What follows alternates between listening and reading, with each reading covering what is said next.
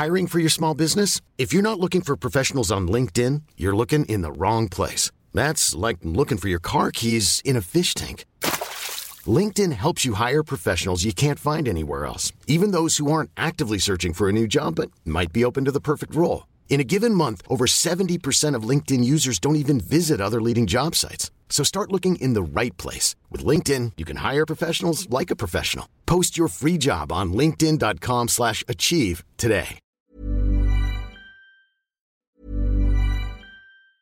Hey, I'm Ryan Reynolds. Recently, I asked Mint Mobile's legal team if big wireless companies are allowed to raise prices due to inflation. They said yes. And then when I asked if raising prices technically violates those onerous two-year contracts, they said, what the f*** are you talking about, you insane Hollywood ass?" So to recap, we're cutting the price of Mint Unlimited from $30 a month to just $15 a month. Give it a try at mintmobile.com slash switch. $45 upfront for three months plus taxes and fees. Promo rate for new customers for limited time. Unlimited more than 40 gigabytes per month. Slows. Full terms at mintmobile.com. Many of us have those stubborn pounds that seem impossible to lose, no matter how good we eat or how hard we work out. My solution is PlushCare. PlushCare is a leading telehealth provider with doctors who are there for you day and night to partner with you in your weight loss journey. They can prescribe FDA-approved weight loss medications like Wagovi and Zepbound for those who qualify. Plus, they accept most insurance plans. To get started, visit plushcare.com slash weight loss. That's plushcare.com slash weight loss.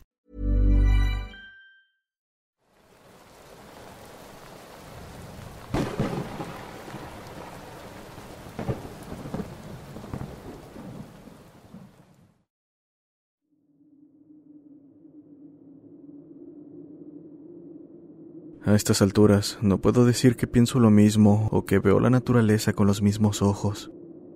Me siento tremendamente feliz y agradecido con la vida de poder estar aquí, compartiendo esta experiencia. Lo digo porque hace cinco días viví el más terrible de los miedos en carne propia.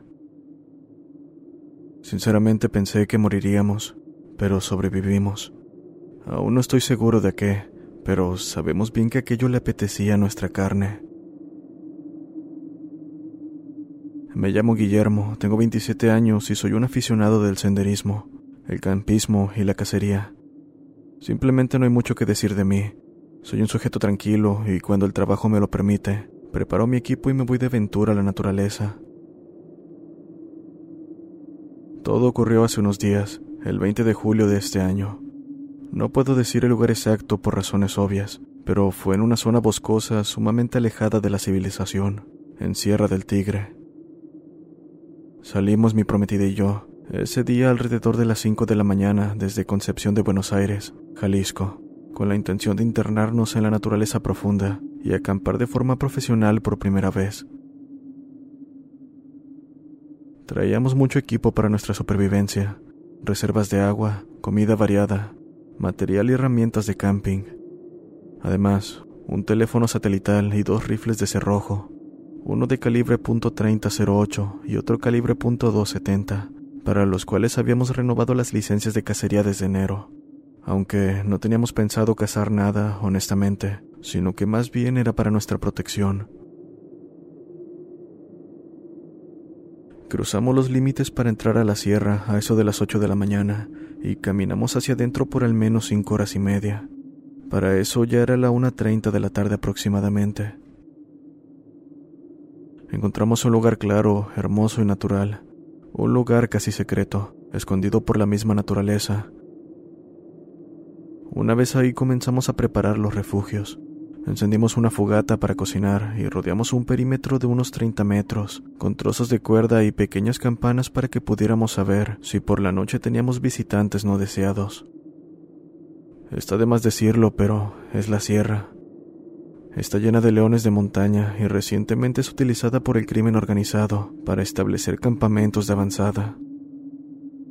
Simplemente no queríamos meternos en problemas, así que mejor nos prevenimos. Recuerdo que mi prometida y yo estábamos pasando un rato como ninguno.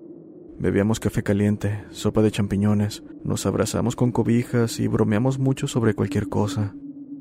Justamente de esos momentos para los que te preparas y esmeras. Después de eso tomamos los rifles, los abastecimos y ambos dimos una caminata media para explorar el terreno, y admirar el atardecer desde otros ángulos. Es maravilloso. Dejando de lado lo precario del terreno, sin duda fue una bonita experiencia. Cuando vimos que comenzó a oscurecer, regresamos al campamento para descansar y todo era normal. Todo estaba tal cual y como lo dejamos. En ese momento nos sentimos seguros y nos metimos a la tienda para dormir un poco. De pronto, y de forma sorpresiva, algo disparó nuestros sentidos al máximo, alrededor de las 2.40 de la madrugada.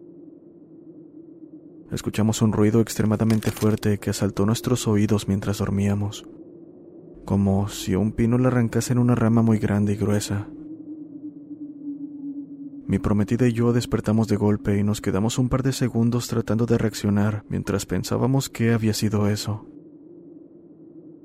Pensamos que tal vez un grupo de hombres estaban atravesando la vegetación y se dirigían hacia acá, así que nos levantamos, nos pusimos las botas y tomamos los rifles con mucha firmeza. Recuerdo ver a mi prometida, estaba muy asustada y apuntaba su rifle hacia afuera, temblando hasta los huesos. Yo no decía mucho, porque trataba de aparentar que no estaba asustado, para que ella se sintiera segura. Pero la verdad es que por dentro estaba aterrado y con la expectativa de que algo malo ocurriría. Simplemente nos quedamos en silencio por aproximadamente un minuto y parecía que todo había terminado.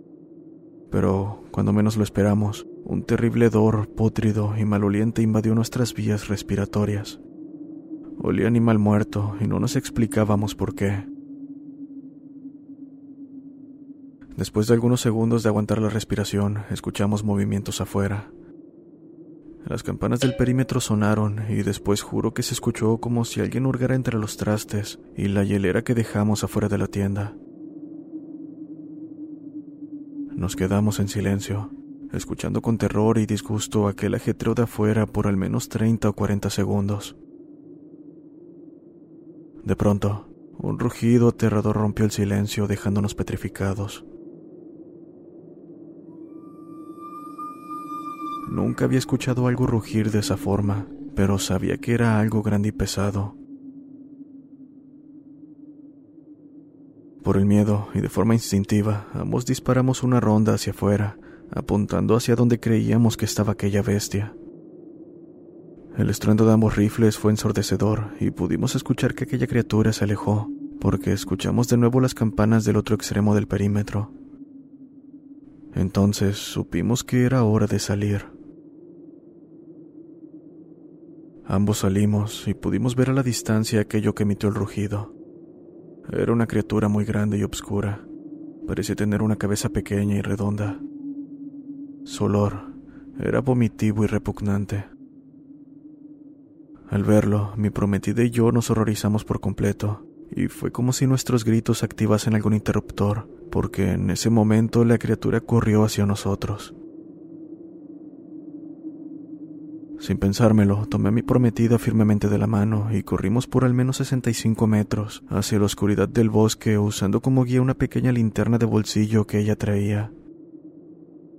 Tropezamos y reparamos tantas veces que en medio de la desesperación mi prometida extravió su rifle, tirándolo entre la maleza.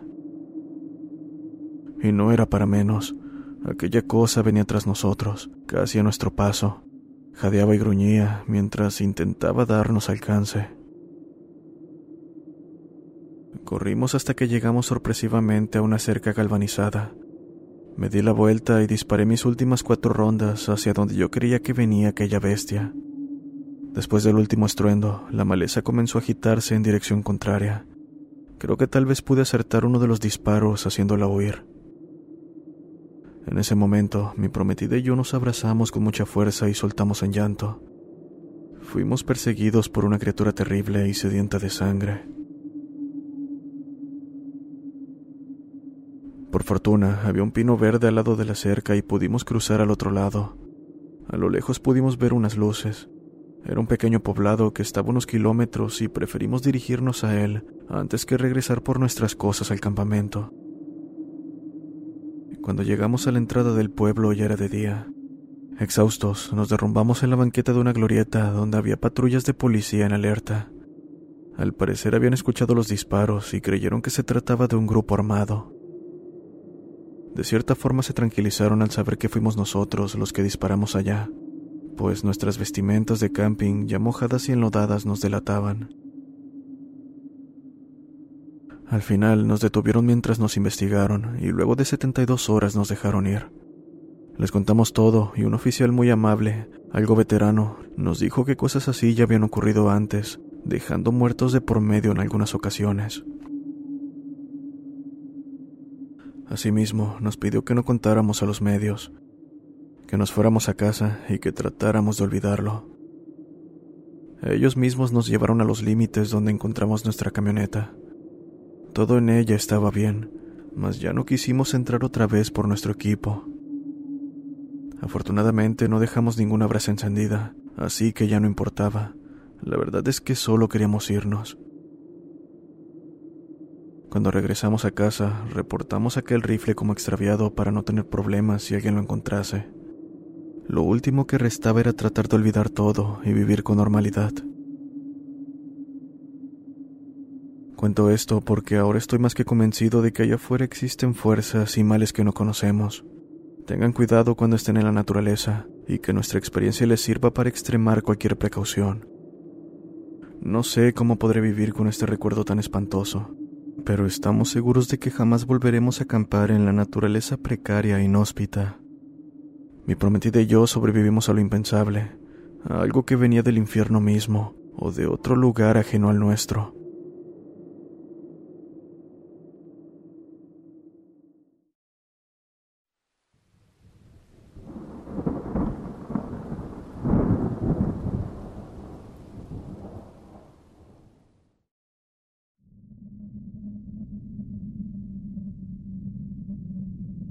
Buenas noches, me presento.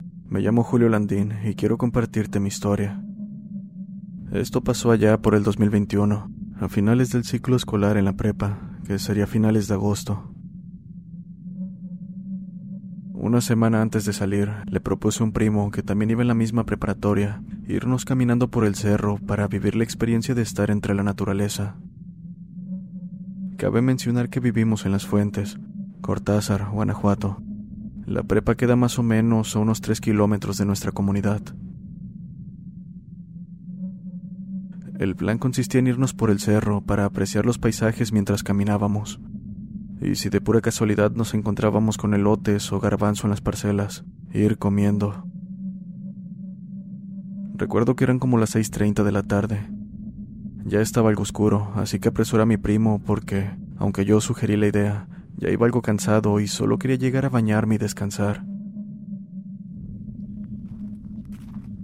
Íbamos caminando tranquilamente, bromeando y platicando sobre cualquier cosa, cuando a unos metros de nosotros alcancé a mirar a un caballo color café, con manchas de color blanco. Estaba solo, en completo silencio y sin moverse. Pronto lo pasamos de lado, y juro que al hacerlo, el caballo nos dio una mirada demasiado humana y fría para después decir, váyanse de aquí, con una voz grave. Mi primo se quedó congelado, y yo, con el miedo tope, como pude, lo jalé del suéter y me lo llevé casi arrastrando. Pronto lo perdimos de vista, de hecho, ni siquiera nos siguió. Pero a unos 15 minutos de llegar a nuestra comunidad, volvimos a ver a esa maldita criatura. Tanto era nuestro miedo para este punto, que mi primo empezó a vomitar y temblar. Por mi parte, no podía articular oración alguna.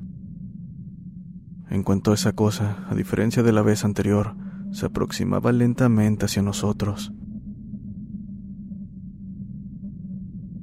En este punto temíamos lo peor. Estábamos más que aterrados por lo que nos sucedería, pero, por alguna extraña razón, a unos dos metros se detuvo limitándose a mirarnos. Me pareció de lo más extraña esa reacción, pero pronto supe por qué, pues al voltear hacia atrás pude ver una cruz, de esas que acostumbran a poner donde fallecen las personas, ya sea por algún accidente o por otra razón no natural. Pasaron segundos que me parecieron una eternidad, y esa cosa parecía no querer moverse, hasta que de repente, en cuestión de un parpadeo, esa cosa desapareció, ante la mirada de terror de ambos. Casi al instante que ocurrió eso, escuchamos un ruido a unos metros. Ahí, en la oscuridad, estaba esa cosa emitiendo un sonido entre llanto y risa. Te juro que corrimos en cuanto pudimos movernos, sin voltear, hasta que llegamos a nuestras casas, donde te aseguro, me rehusé a salir durante mucho tiempo. Pasé semanas con esa escena en mi mente. Según mi abuela era un nahual.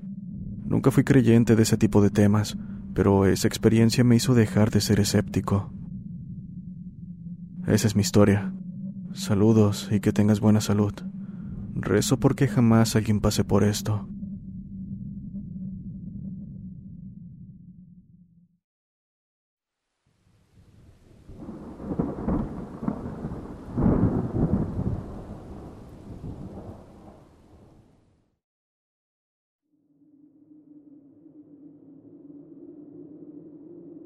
En la finca de mi abuela siempre han pasado cosas extrañas. Se podría decir que la mayoría de la familia le han ocurrido. Yo no creía nada hasta que lo viví. Dando un poco de contexto, vengo de una familia agricultora del estado Guárico, Venezuela, y en la finca se siembra arroz. Según las historias que me relataron mis familiares, muy entrada la noche, ya en la madrugada se puede escuchar bastante ruido como si alguien de repente tirara las ollas y platos de la cocina al piso. Por supuesto, cuando alguien se despertaba e iba a ver, se encontraba con que todo estaba en su lugar. Mi padre fue uno de los que tuvo un encuentro más cercano con lo que habita la finca. Cuenta que por las madrugadas se le apareció un hombre en sueños esto sucedía cuando él se quedaba en la finca para preparar las tierras para sembrar arroz. El hombre, quien portaba un atuendo llanero muy antiguo, le decía que al pie del árbol que está detrás de la casa había un entierro. O sea, había dinero enterrado, y él quería dárselo a mi padre. Cuenta que a él le daba mucho miedo hacerlo solo, pues debo decir que la finca luce de lo más aterradora por las noches. Por ello le dijo a su compadre que lo ayudara, esa misma noche se dispusieron a cavar y pronto la pala golpeó algo. Fue un golpe seco. El compadre se emocionó y excavó más rápido. Sin embargo, por más que duraron cavando, jamás encontraron nada. La explicación que dio mi padre es que el dinero se había ocultado porque, para dar con él, la persona no tiene que ser de mal corazón, y el compadre era muy ambicioso. Al final, mi padre decidió olvidar el asunto y desde ese momento no volvió a ver al sujeto en el sueño. Lo que me sucedió a mí en la finca lo recuerdo claramente. Estábamos preparando las tierras para sembrar el operario del tractor, por lo que nos quedamos en la casa de la finca de mi abuela. Esta cuenta con sala, cocina y dos cuartos. Solo uno permanecía abierto mientras el otro estaba con candado, pues era la habitación de mi abuelo. Una noche, mientras descansábamos, solo con el sonido de los zancudos como única fuente de ruido, repentinamente la puerta que estaba justo atrás de nosotros se cerró de golpe como si alguien la hubiese aventado con todas sus fuerzas. Aquello nos asustó, pues era imposible que hubiera sido el viento, porque no corría ni un poco. Por otro lado, los vecinos más cercanos estaban como a 300 metros más de nosotros, por lo que descartamos inmediatamente esa explicación. A juzgar por la manera en que fue azotada, era más que claro que había sido alguien. En ese momento supe que era el sujeto que se le parecía a mi padre, aunque gracias a Dios hasta la fecha no se ha aparecido ni siquiera en sueños. Gracias por escucharme.